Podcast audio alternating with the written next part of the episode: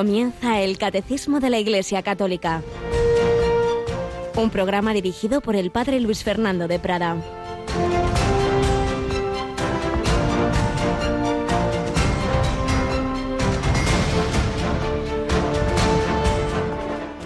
Jesús se presentó en medio de los discípulos y les dice, paz a vosotros.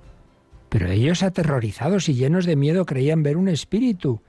Y él les dijo, ¿por qué os alarmáis? ¿Por qué surgen dudas en vuestro corazón? Mirad mis manos y mis pies, soy yo en persona. Palpadme y daos cuenta de que un espíritu no tiene carne y huesos, como veis que yo tengo. Dicho esto, les mostró las manos y los pies. Alabado sean Jesús, María y José. Muy buenos días en este jueves de la octava de Pascua, en este 21 de abril en que recordamos a San Anselmo, gran monje sabio que unía razón y fe como hace la doctrina católica. Creemos para entender, entendemos para creer.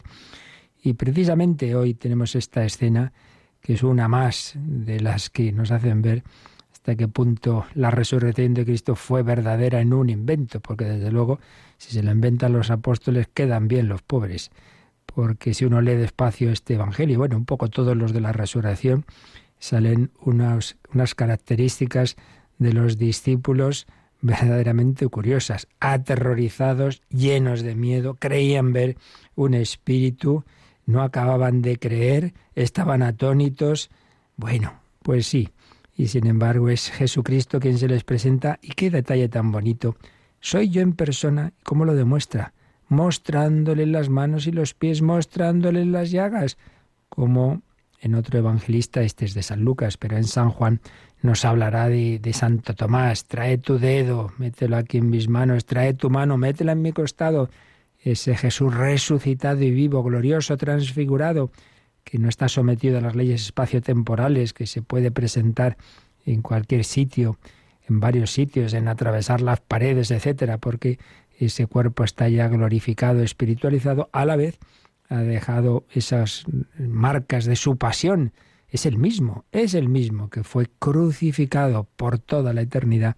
El Señor tiene ese, ese signo de su amor extremo por cada uno de nosotros. Pues nuestra vida cristiana es eso, seguir buscándole a Él, uniéndonos con Él en, en comunidad, como estaban aquí los discípulos reunidos, lo, lo, hacemos presente en la Santa Eucaristía, la Santa Misa, los demás sacramentos, la vida de la Iglesia, donde estén dos o tres reunidos en mi nombre. Allí estoy yo en medio de ellos. Pues sí, ahí está nuestro Señor Jesucristo resucitado y vivo. Y aquí está un día más Yolanda Gómez. Buenos días, Yolanda. Muy buenos días.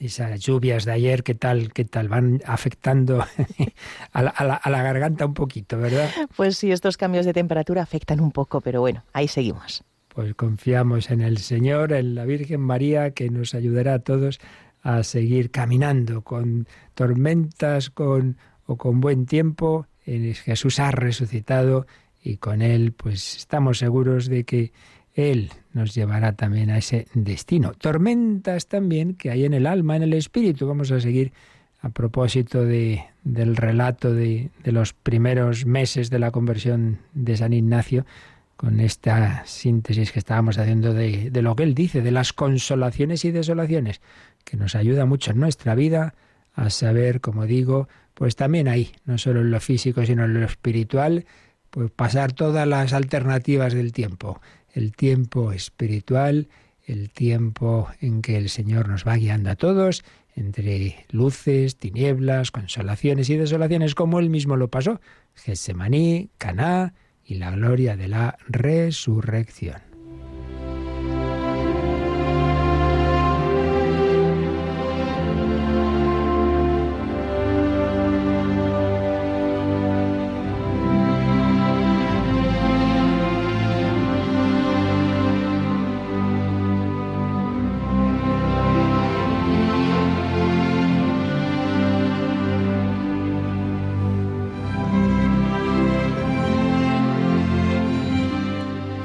Ignacio de Loyola.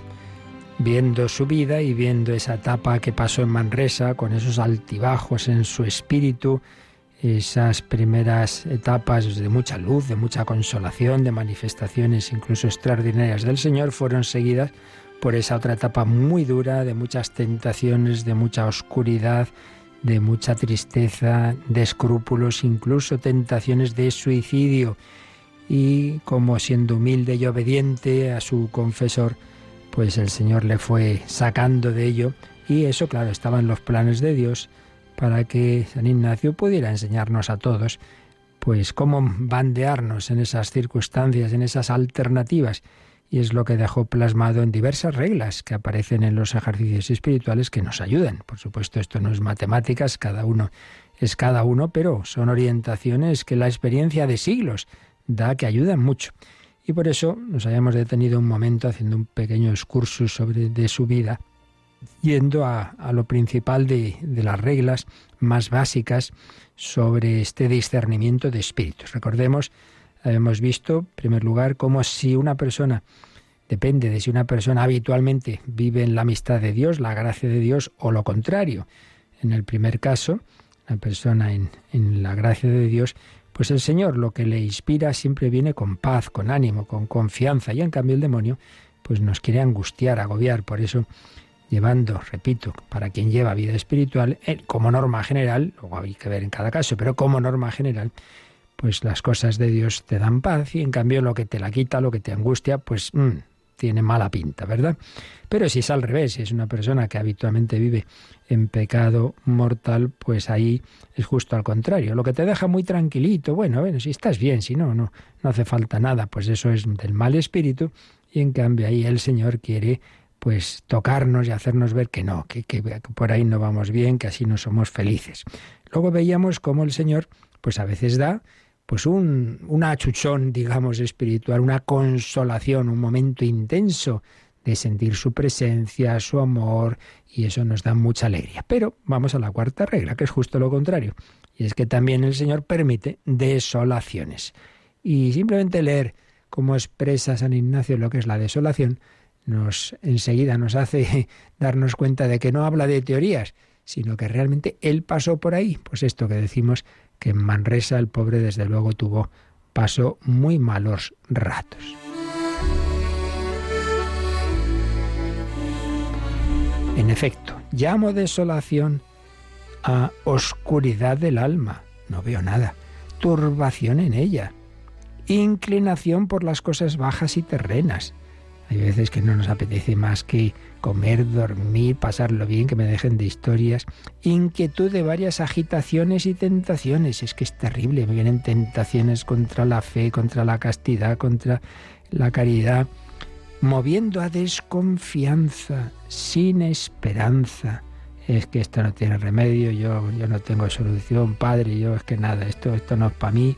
Sin amor, hallándose el alma toda perezosa, tibia, triste y como separada de su Creador y Señor. ¿Dónde está Dios? Muy lejos, muy lejos. Yo aquí estoy pues que ni siento ni padezco. Bueno, pues démonos cuenta de que Podemos sentir todo esto y pensar, uy, qué mal estoy, estoy en pecado, fíjate todo esto que siento. Pues no, no, no necesariamente. Pues por ahí han pasado los santos, estando muy cerca de Dios y sin embargo en su sentimiento lo que percibían era esto que acabamos de leer, oscuridad, no veo nada.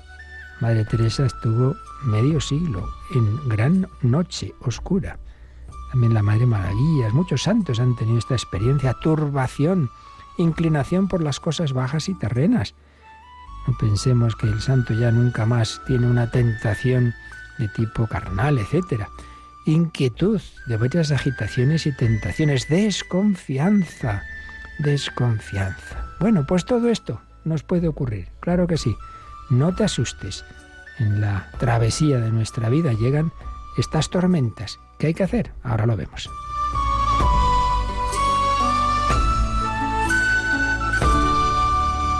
Bueno, pues estaba uno tan contento, tan tranquilo, tan a gusto en su vida espiritual y ala, de repente la oración le cuesta mucho, lo que antes se le pasaba volando, iba a misa con todo gusto, ahora le parece que eso, eso no termina nunca. ¿Qué hay que hacer? Bueno, en primer lugar, ¿qué no hay que hacer?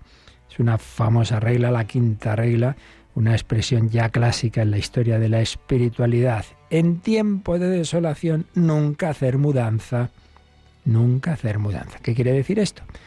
Pues vamos a ponerlo con ejemplos. Bueno, lo leo primero entero. En tiempo de desolación, nunca hacer mudanza, sino estar firme y constante en los propósitos y determinación en que estaba el día anterior a esa desolación, o en la determinación en que estaba en la anterior consolación, porque así como en la consolación nos guía y aconseja más el buen espíritu, así en la desolación el malo.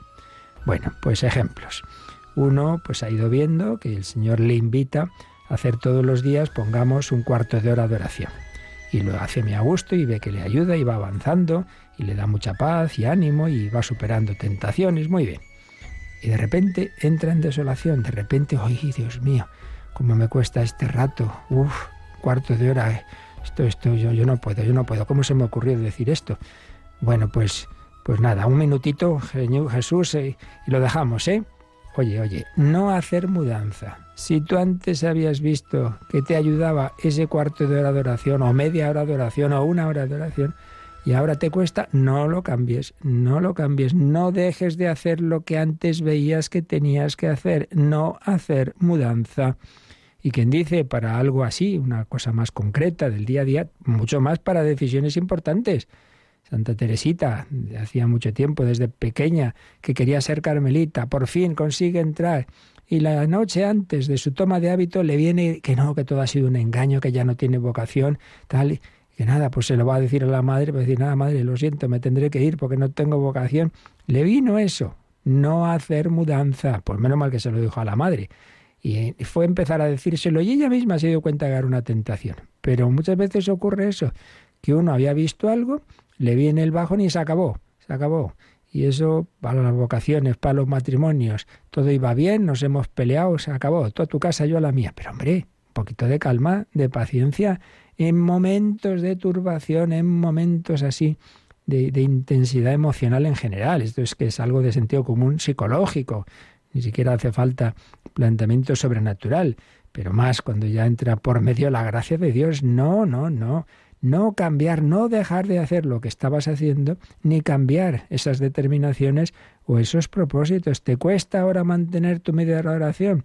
Pues dice San Ignacio en la siguiente regla que no solo no lo dejes de hacer, sino que un poquito más. Ala, en vez de 30 metros, 35. Ya verás tú, como el demonio no te tienta ya más. Cuando vea que reaccionas ahí haciendo lo contrario de lo que él te inspira. No nos dejemos llevar de esos momentos, de esos sentimientos. Es que ya no veo nada, ya no veo nada. Entonces ibas a, a casarte y, y, no, no, el día antes, ay, ay, ay, que no, que no, que no. Y ahí, se queda, ahí se queda la novia plantada o el novio.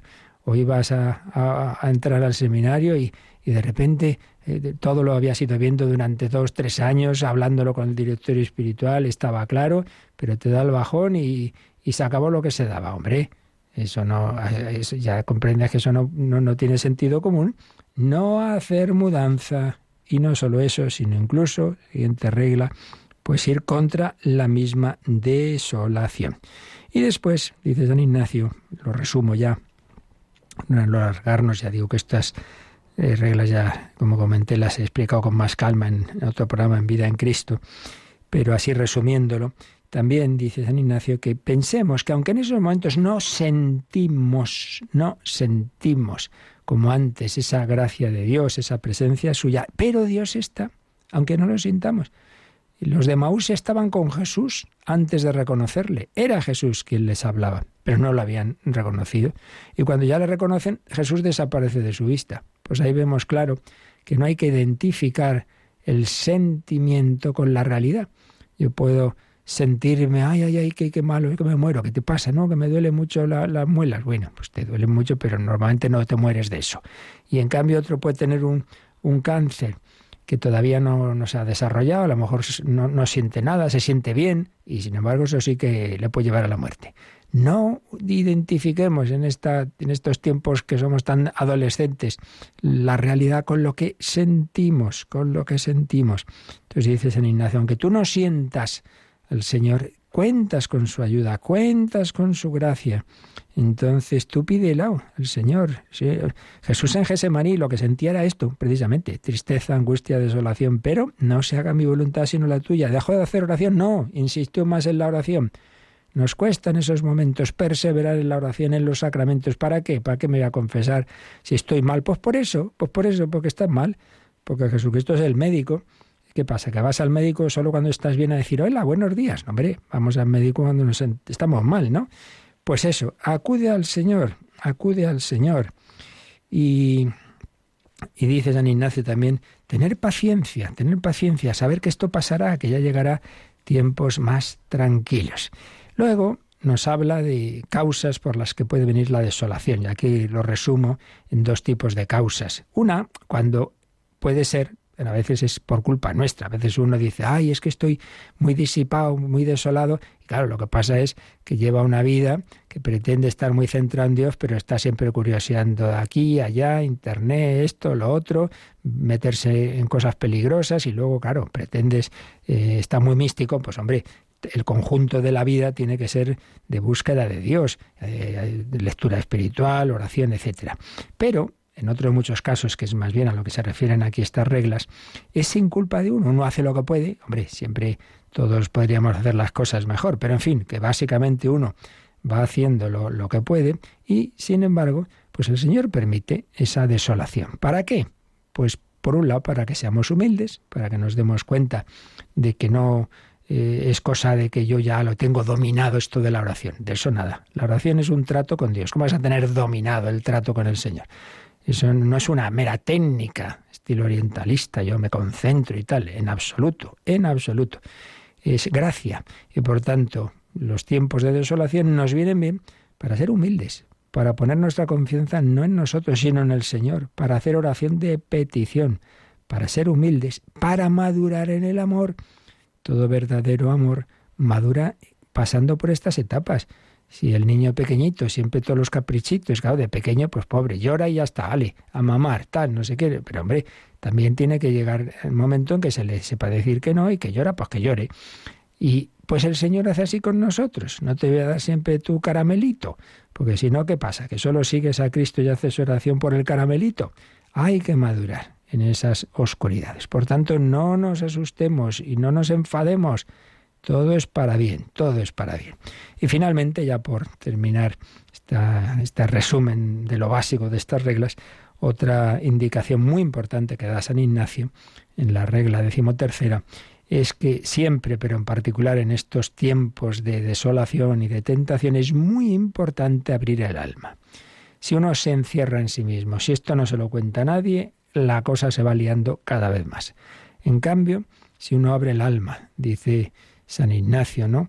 Cuando, cuando el, alma descubre esto a su buen confesor o a otra persona espiritual que conozca sus engaños y malicia, pues claro, dice que el demonio no le hace ninguna gracia. Siempre quiere que nos callemos. El demonio mudo, que dicen algunos. No, no, esto no se lo digas a, a tu padre espiritual. Va a decir, qué horror, has perdido la fe, no sé qué, no te va a entender, le vas a dar un disgusto. Siempre hay eh, razones, no, no, pobrecito, está muy ocupado, está muy ocupado y ve yo con mis tonterías. Soy coleccionista de tonterías, le oí decir hace años a un sacerdote, a un grupo de jóvenes, contadme eso que te puede parecer una tontería, pero que te está haciendo daño, te está haciendo sufrir. No nos callemos las cosas. Importancia de la dirección espiritual, de un buen confesor y le dices todo. Padre, es que de verdad es que me parece que ya no creo en nada, que todo es un cuento. Tú díselo, tú díselo. Así que reglas muy buenas que fueron fruto de la experiencia de San Ignacio en esos meses y años primeros de su conversión y luego el, resto de su vida, pero ya las fue plasmando en Manresa en esos papeles de los ejercicios espirituales, reglas nos pueden a todos venir muy bien. Hay consolaciones, hay desolaciones, en desolación no hacer mudanza, tener paciencia, ser humilde, invocar al Señor y abrir nuestra alma en la dirección espiritual. Buenos consejos, ¿verdad? Pues pedimos al Señor, por intercesión de la Virgen y de San Ignacio, que en nuestra vida, en efecto, sepamos seguir así navegando hacia la orilla de la eternidad en medio de las tormentas que el Señor pueda permitir, sabiendo que son siempre para nuestro bien.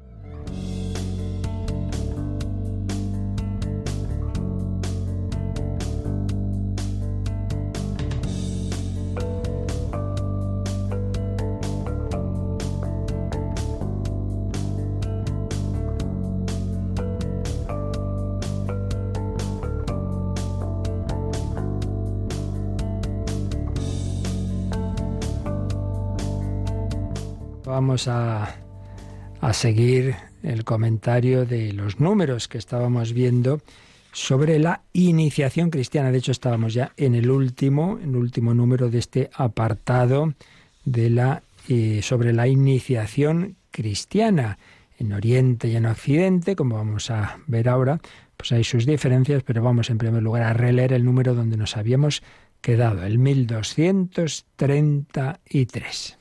Hoy, pues, en todos los ritos latinos y orientales, la iniciación cristiana de adultos comienza con su entrada en el catecumenado para alcanzar su punto culminante en una sola celebración de los tres sacramentos, del bautismo, de la confirmación y de la Eucaristía.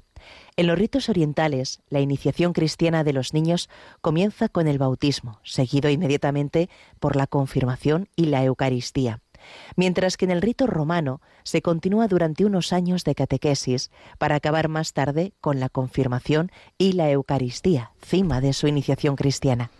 Entonces, recordemos, estamos hablando de cómo una persona, sea niño o sea adulto, va siendo introducida en la vida de la Iglesia, en definitiva, en la vida cristiana. Hay tres sacramentos que tienen esta función de irnos mm, ayudando para dar esos primeros pasos. ¿Cómo se entra en la iglesia? Con el bautismo, la confirmación y la Eucaristía, sacramentos de iniciación. Pero yo veíamos también siempre enmarcado en todo un proceso, que no simplemente recibir el sacramento, sino una formación, una formación que no solo es doctrinal, sino de toda la persona, de formación del entendimiento, formación del corazón, de las actitudes, de las acciones, de la moral, de todo, ¿verdad? En un espíritu de oración. Entonces, lo esencial, lo esencial es ese irse uniendo con Cristo en la Iglesia y con los momentos clave de estos sacramentos de iniciación, bautismo, confirmación, Eucaristía. Eso es lo esencial. Y eso siempre ha sido y es así en, en el Occidente, en Oriente, con niños o con adultos. Lo esencial es siempre así. Ahora, ¿Qué es lo que varía en cambio? Pues básicamente dos cuestiones entran en consideración. Si esta iniciación se hace de niños, si uno recibe ya desde al ser pequeño es bautizado, o de adultos, primera cuestión. Y segunda, que por una serie de circunstancias históricas, también este orden de, y, etapas de hacer esta iniciación, pues se, han generado unas diferencias accidentales entre Oriente y Occidente. Por eso este número nos dice, en todos los ritos latinos, occidental y orientales, en todos ellos, la iniciación cristiana, primero dice de adultos, comienza con su entrada en el catecumenado. Un adulto se quiere, quiere ser cristiano, se quiere bautizar y dice, bueno, pues entre usted aquí, hay que irse formando, hay que irse preparando y esa preparación con diversas etapas que ahora detallaremos un poquito, en, culmina en una celebración, en la misma celebración, normalmente se reciben los tres sacramentos, bautismo, confirmación, Eucaristía. Eso en todos los ritos. Pero luego las diferencias son sobre todo con los niños. En los ritos orientales, la iniciación cristiana de los niños se da ya al principio, al niño se le bautiza, se le confirma y se le da esa gotita de sangre, por tanto recibe ya la Eucaristía. Mientras que en el rito romano de niño se recibe solo el bautismo, luego viene la, catequesis, el proceso catequético, y luego después, al principio, y ahora se va recuperando también eh, el segundo sacramento que se recibe es la confirmación y finalmente la Eucaristía, la primera comunión. Pero como bien sabemos, este orden pues se fue alterando en Occidente y mm, después del bautismo, pues casi siempre lo que hemos recibido ha sido la primera comunión, la Eucaristía, y después la confirmación. ¿Y por qué? Bueno, pues para eso el catecismo nos dice que esto nos lo va a explicar más adelante, pero que podemos ya echarle un ojo al número 1290, 1290, que este es un número mm, que veremos cuando hablemos de la confirmación, pero ya para no quedarnos con la intriga vamos a leer en el 1290 hay un apartado en letra pequeña, porque es esto, un poquito un complemento, no es algo esencial, pero bueno, ya para conocer las cosas, el por qué, ¿verdad? Y ese apartado se titula Dos tradiciones, Oriente y Occidente. Entonces vamos a leer lo que nos dirá este número, ya lo explicaremos con calma cuando lleguemos allí, pero lo leemos ya. 1290. En los primeros siglos, la confirmación constituye generalmente una única celebración con el bautismo y forma con éste, según la expresión de San Cipriano, un sacramento doble. Entre otras razones, la multiplicación de los bautismos de niños durante todo el tiempo del año y la multiplicación de las parroquias rurales que agrandaron las diócesis ya no permite la presencia del obispo en todas las celebraciones bautismales. En Occidente, por el deseo de reservar al obispo el acto de conferir la plenitud al bautismo, se establece la separación temporal de ambos sacramentos.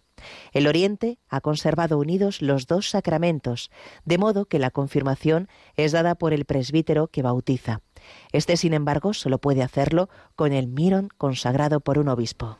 Bueno, pues aquí está resumida la explicación de este cambio que se fue produciendo en esos siglos de la historia de la Iglesia. El, punto de partida siempre era este, que se unía, se unía el bautismo y la confirmación. De hecho, en los Hechos de los Apóstoles aparecen algunos relatos en que se, se ve que, que, se está hablando de estos dos sacramentos, con otros nombres, en el caso de la confirmación, pero que sí, que es. Entonces dice, es era una única celebración porque se veía como, dice San Cipriano, un sacramento doble, bautismo y, digamos, como el complemento o plenitud del bautismo, la confirmación. Esto se hacía así y tal. Pero ¿qué pasa? Claro, al principio eran pocas, pocas las, las personas, pero se va extendiendo el cristianismo y sobre todo al principio estaban concentradas las comunidades en ciudades donde estaba el obispo y el obispo pues iba para aquí, iba para allá, bautizaba y confirmaba y ya está, y era más, más, todo más, más sencillo. Pero claro, cuando ya se va extendiendo a la iglesia y va viendo cristianos en todas partes y en pequeñas aldeas y en pueblos de por aquí y por allá, por eso dice parroquias rurales, claro, ya era imposible esperar a que el obispo llegara a todos sitios de la diócesis grande, y entonces no había precisamente coches como los de ahora, que permitían que, que, fuera rápidamente a hacer estas celebraciones. Entonces, claro, ¿qué pasa? Que o esperaban a ser bautizados a no sé cuántos años, Hombre, pues no, había que bautizar cuanto antes. Y entonces aquí se produce esta separación. En Occidente se, se dice, hombre, la confirmación como es algo muy propio del obispo, pues vamos a esperar a que pueda venir, pero no vamos a esperar para el bautismo. Entonces, en Occidente, por supuesto, se bautiza enseguida el niño. Y la confirmación cuando venga el obispo.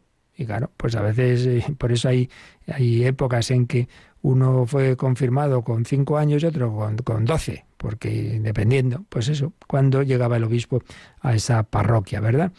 En Occidente, por el deseo de reservar al obispo el acto de conferir la plenitud al bautismo, por el deseo de que la confirmación la hiciera el obispo, puesto que es algo especialmente ligado a él, pues vale, se dejaba pasar esa separación temporal entre el bautismo y la confirmación. Y claro, si tardaba mucho en venir, pues entre medias, pues ya sí que llegaba la comunión. Y por eso, este es el motivo de la alteración habitual en muchos casos de ese orden que hemos vivido por muchos desde pequeños, ¿no? Pues bautismo, luego primera comunión y luego la confirmación. Pero era por esta razón histórica, que se, se, esperaba que pudiera ir el obispo y entonces a veces, como tardaba bastante, entre medias se hacía la primera comunión. En cambio, en Oriente prefirieron decir, no, hombre, no, no vamos a estar esperando a que venga el obispo. Bueno, pues el obispo delega en el presbítero, el presbítero puede confirmar, dejando muy claro que es un sacramento propiamente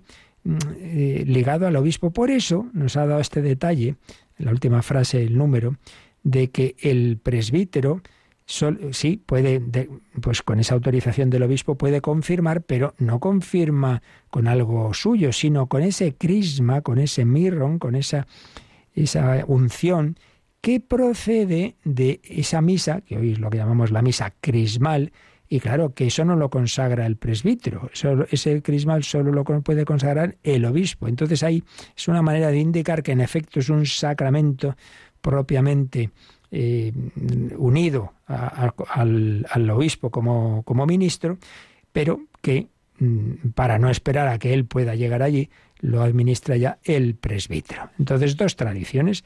En una se resalta más, la occidental, que es el, el obispo el que confirma. Entonces, eso ha llevado a, a, que se retrasara mucho la confirmación. En la otra se resalta más que no, pues que, que la confirmación va más unida al, a la a la, al bautismo, perdón, y entonces esto hoy día se está recuperando también bastante y se está diciendo, hombre, mira, si el orden teológico es que la confirmación va, es, digamos, es como complemento del bautismo y en cambio la Eucaristía es la plenitud de la iniciación, pues intentemos volver a ese, a ese orden. Primero bautismo, luego confirmación. No hace falta esperar a no se queda. Esto ya cuando hablemos de la confirmación veremos que luego esto se mezcló con temas pastorales. Bueno, es bueno que dejar la confirmación ya para cierta edad entonces ya son adolescentes más que ya pueden tomar más decisiones por, por su cuenta. Entonces, bueno, pues por ese tipo de, de argumentos y a veces con una interpretación equivocada,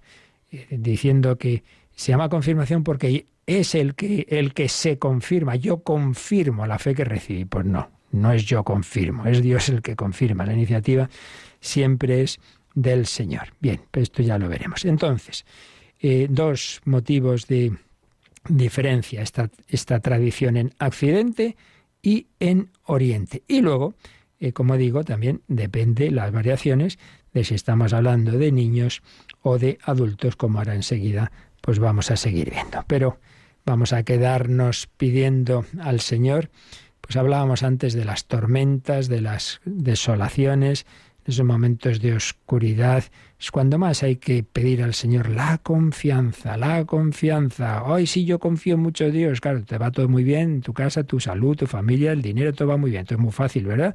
No, no, donde hay que ver la confianza es cuando se levantan las tormentas, cuando llegan los problemas, las enfermedades, las crisis, las desolaciones, las decepciones. Y esto es lo que les pasó tantas veces a los apóstoles, y muy concretamente cuando esas escenas que nos cuentan los evangelios, de que iban en la barca con Jesús dormido, se levantaba la tormenta, o muertos de miedo, o Jesús no estaba, estaban los pobres solos, o aparece caminando sobre el agua, ya lo que les faltaba. Bueno, pues a esto, estas circunstancias hace alusión una preciosa canción de Fernando Uceta, voluntario de Radio María, sobre la confianza ha dedicado precisamente a su hermano Juan Manuel en circunstancias difíciles de salud, pues mostrado una gran confianza en el Señor. Pues vamos a escuchar la confianza y a pedir al Señor que así vivamos nosotros en todas las circunstancias, en salud y enfermedad, en consuelo y desconsuelo, en las bonanzas y en las tormentas.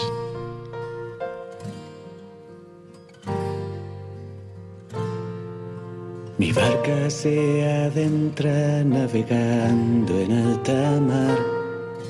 Muy lejos queda la seguridad. No veo tierra firme, cayó la oscuridad, mi Señor. ¿Dónde estás? Sé que estás conmigo, aunque a solas vas a orar, y que en la otra orilla esperarás. Pero este viento azota y me hace zozobrar, mi Señor. ¿Dónde estás? Y en medio de noche caminando sobre el mar, te acercas pero el miedo me atenaza hasta gritar. No te he reconocido y tú me invitas a confiar. Ánimo soy yo, no temas nada ya. Ánimo soy yo, no temas nada ya. Señor, si tú eres, mándame ir a ti sobre las aguas. Me dices ven y sin dudarlo salto de la barca. Me asusta el viento y de tu rostro aparto mi mirada. Señor, sálvame. Me hundo, no me dejes, Señor, sálvame. Me hundo, y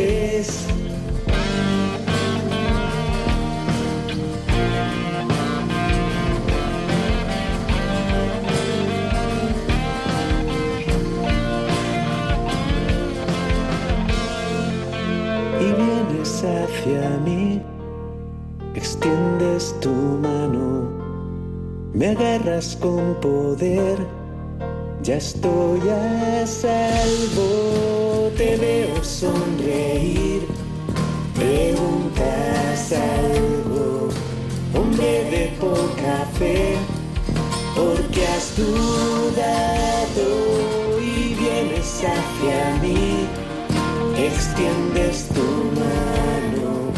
Subimos a la barca, el viento se ha callado. Eres hijo creo en tus milagros. Solo toca tu manto y quedaré curado. Y vienes hacia mí, extiendes tu mano. Subimos a la barca, el viento se ha callado. Eres hijo de Dios, yo creo en tus milagros. Solo tocar tu manto y quedaré curado. Solo tocar tu manto y quedaré salvado. Solo tocar tu manto y quedaré salvado,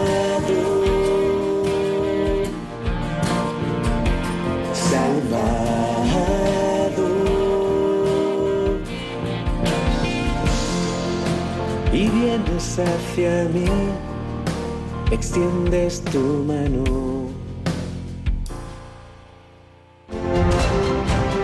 Conoce la doctrina católica.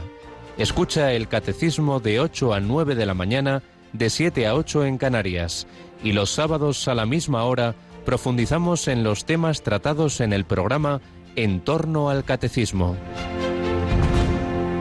Jesús viene hacia nosotros, no nos olvida nunca, no nos abandona. A veces lo sentimos, a veces no, pero Él está siempre y eso es lo que queremos pedirle cuando nos bautizamos, nos confirmamos, recibimos la Eucaristía. Quédate con nosotros queremos estar con Él siempre. Él también quiere, pues ya está.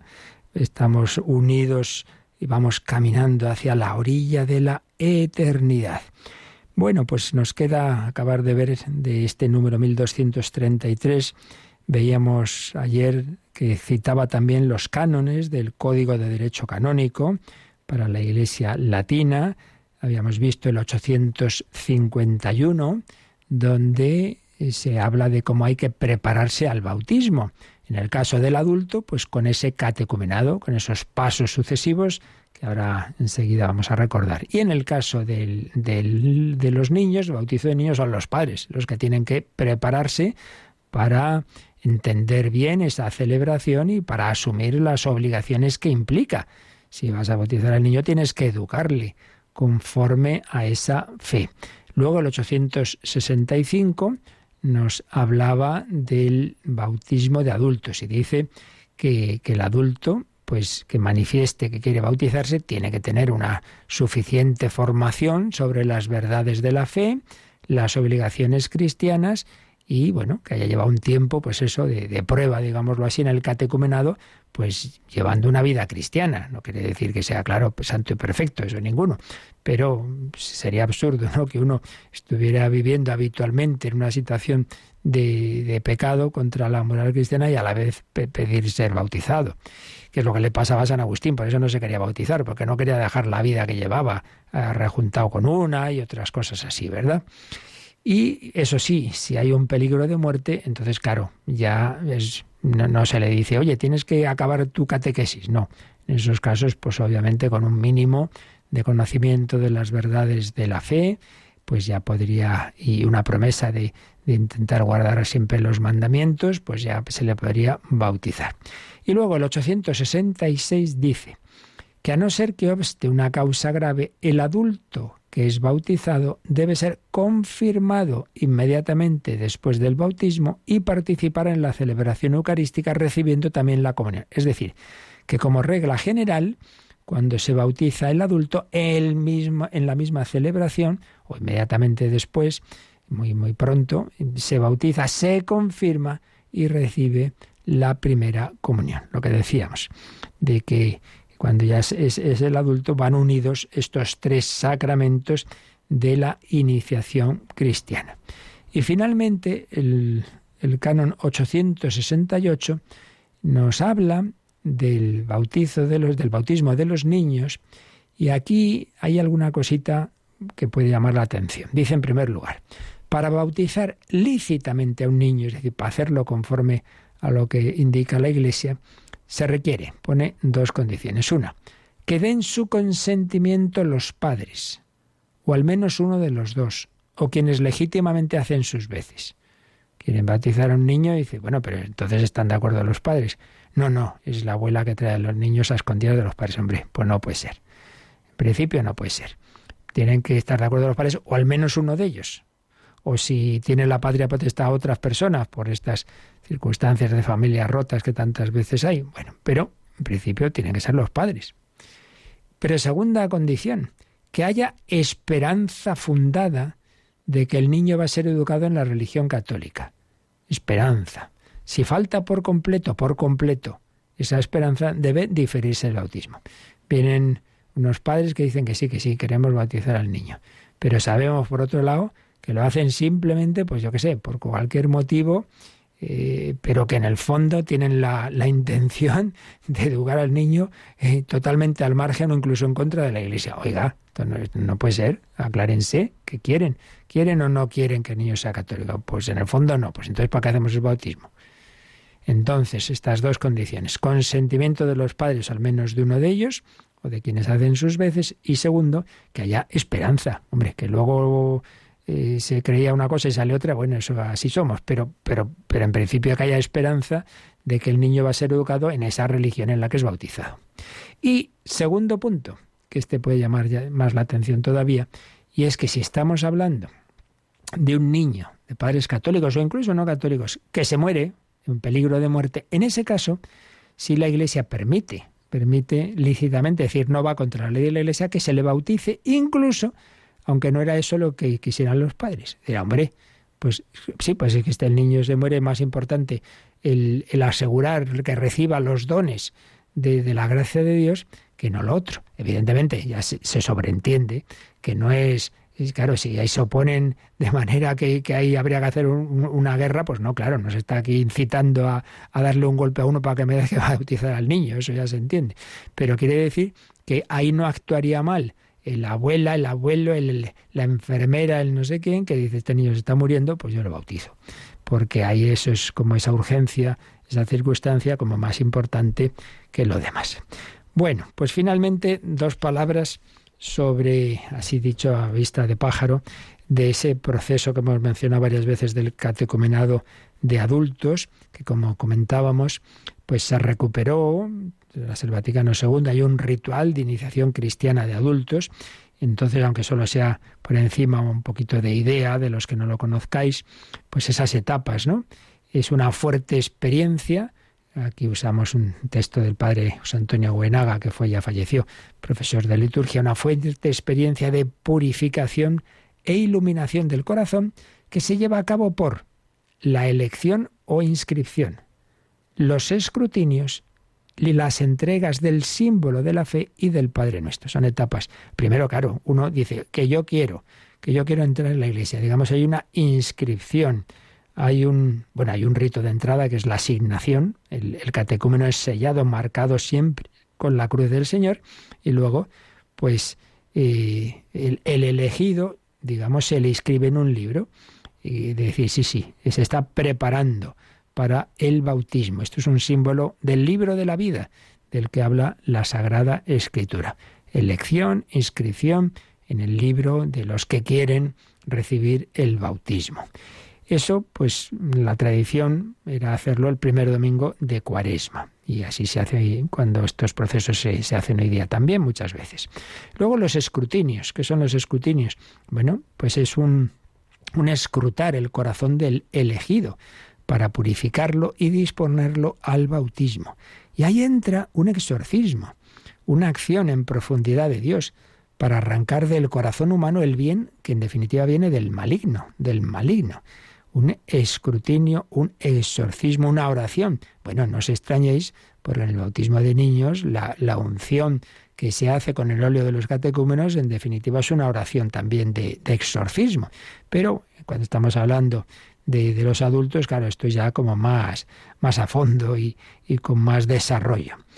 Y los días propios de, en, la tradición y, hoy día pues también, ya digo, se, se, ha ido recuperando de los escrutinios, esto es todo el proceso precisamente de cuaresma, que culminaría en el bautismo en, en, la Pascua. Pues son los domingos tercero, cuarto y quinto de cuaresma. Y ahí hay que recordar que en el ciclo A y se puede siempre usar las lecturas del ciclo A, son lecturas muy significativas de este proceso catecumenal, porque tenemos la, lectura en el tercer domingo de la Samaritana, el agua viva, el agua viva, Cristo es el agua viva que, que el catecúmeno quiere recibir, tenemos la lectura del ciego de nacimiento, la iluminación, yo quiero ver las cosas con los ojos de Dios, los ojos de la fe. Y el quinto domingo, la resurrección de Lázaro. Cristo es la vida, Cristo es la verdadera vida. Yo quiero morir y resucitar con Él, morir al pecado y resucitar a la vida eterna.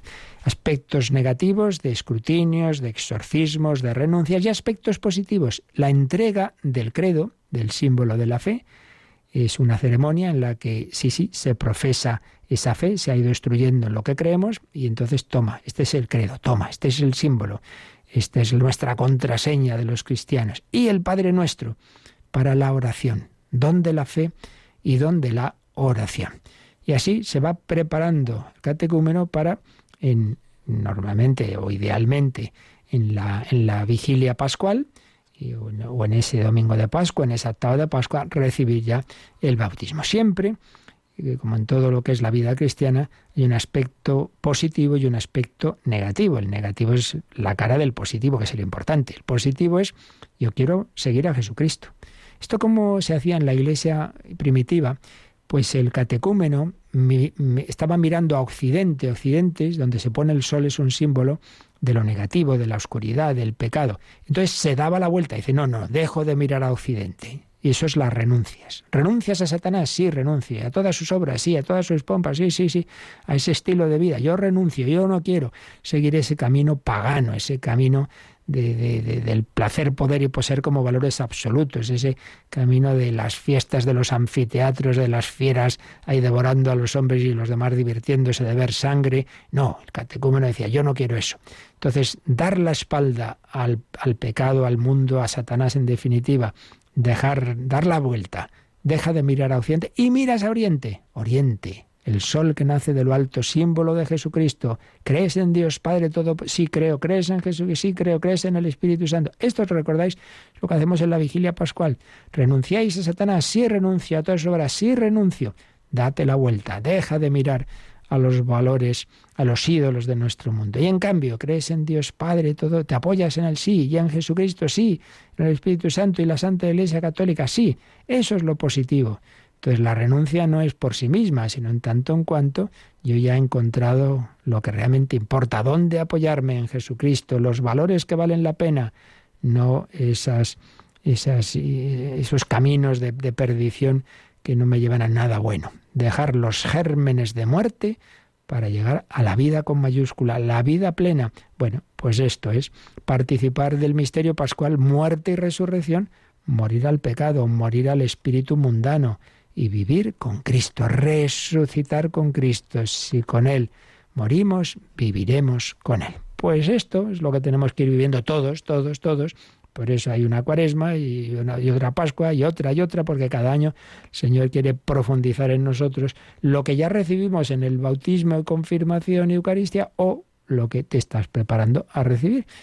Eh, en un caso, pues, pues eso, es seguir profundizando en esa gracia que recibimos en germen en estos sacramentos de iniciación y en los que todavía no los han recibido, pues van preparándose a recibir ese don. De una manera o de otra, siempre es todo un proceso de toda la vida, que no hay que olvidar. En definitiva, culmina en la muerte. En la muerte ya no solo mueres a ese estilo de vida mundano y pecaminoso, sino también a la vida de este mundo, pero de nuevo lo mismo, para entrar en la vida con mayúscula, en la vida eterna. Bueno, participar de la muerte y resurrección de Cristo. Cristo muere en la cruz, es sepultado, pero Cristo resucita y si con Él morimos, viviremos con Él. Pues damos gracias al Señor de que nos quiere unir a su propio misterio pascual para vivir con Él con alegría, criaturas del Señor, bendecid al Señor con alegría, pues con esperanza de que el Señor no abandona ninguna de sus ovejas. Le damos las gracias y si tenéis alguna consulta, nos quedan ahora unos minutitos.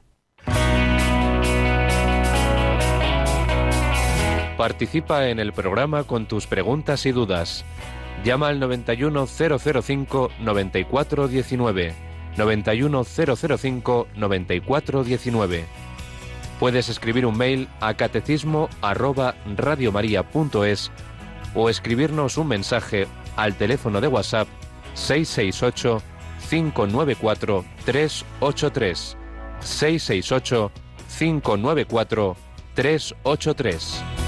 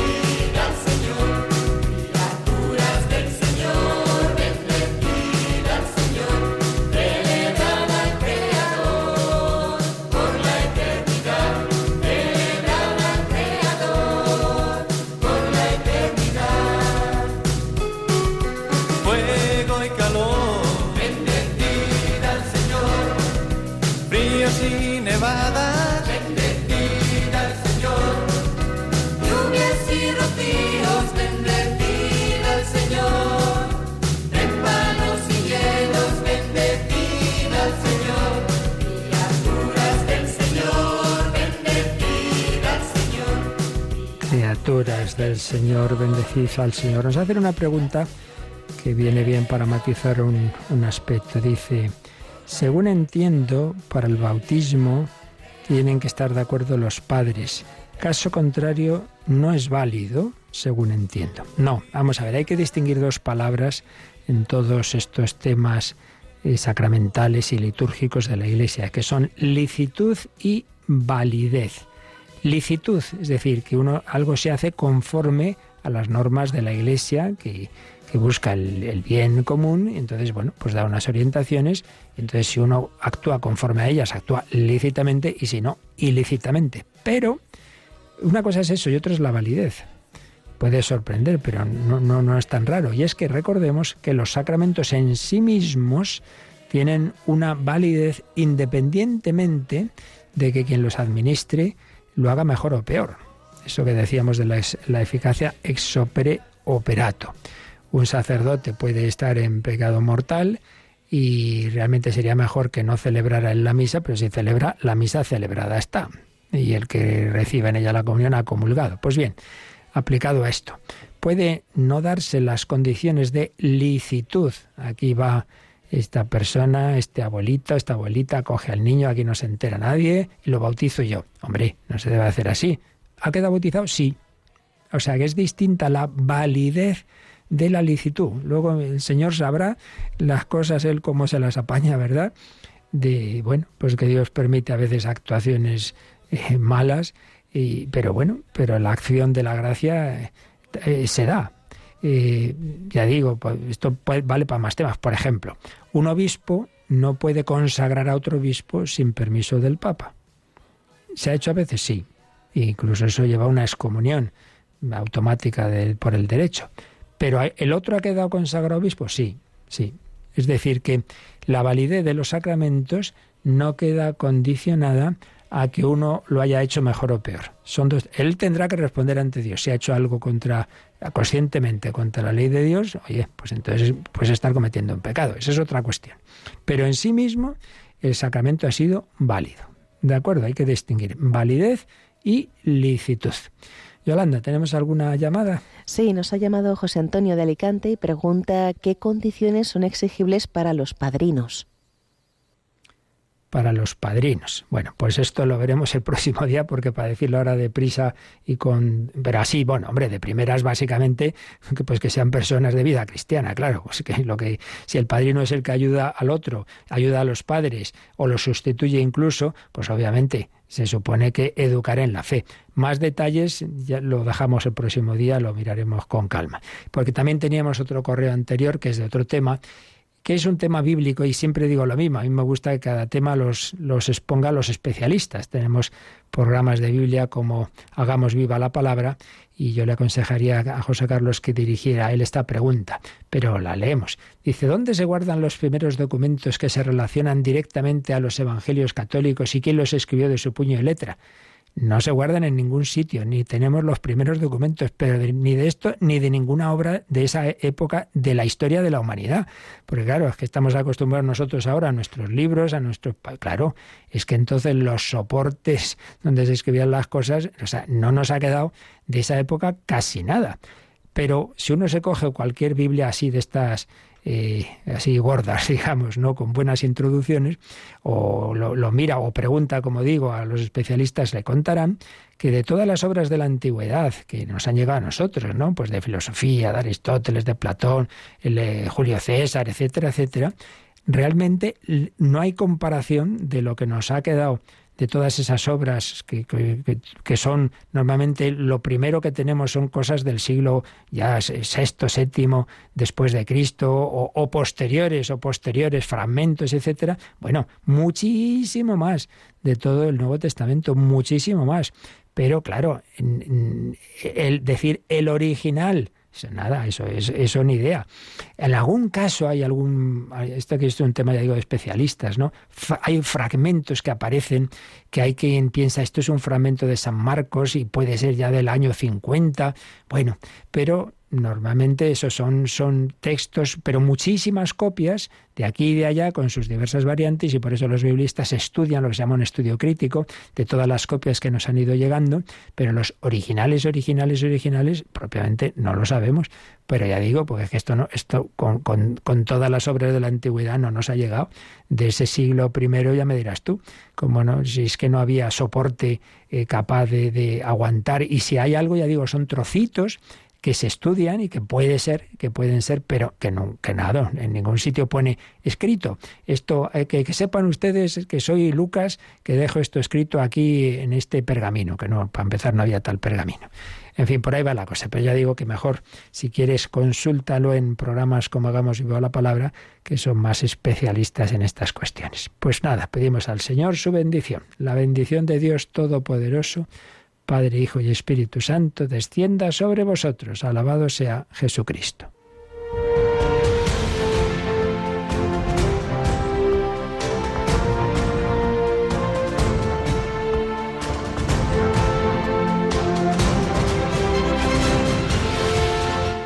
Han escuchado en Radio María el Catecismo de la Iglesia Católica, un programa dirigido por el Padre Luis Fernando de Prada.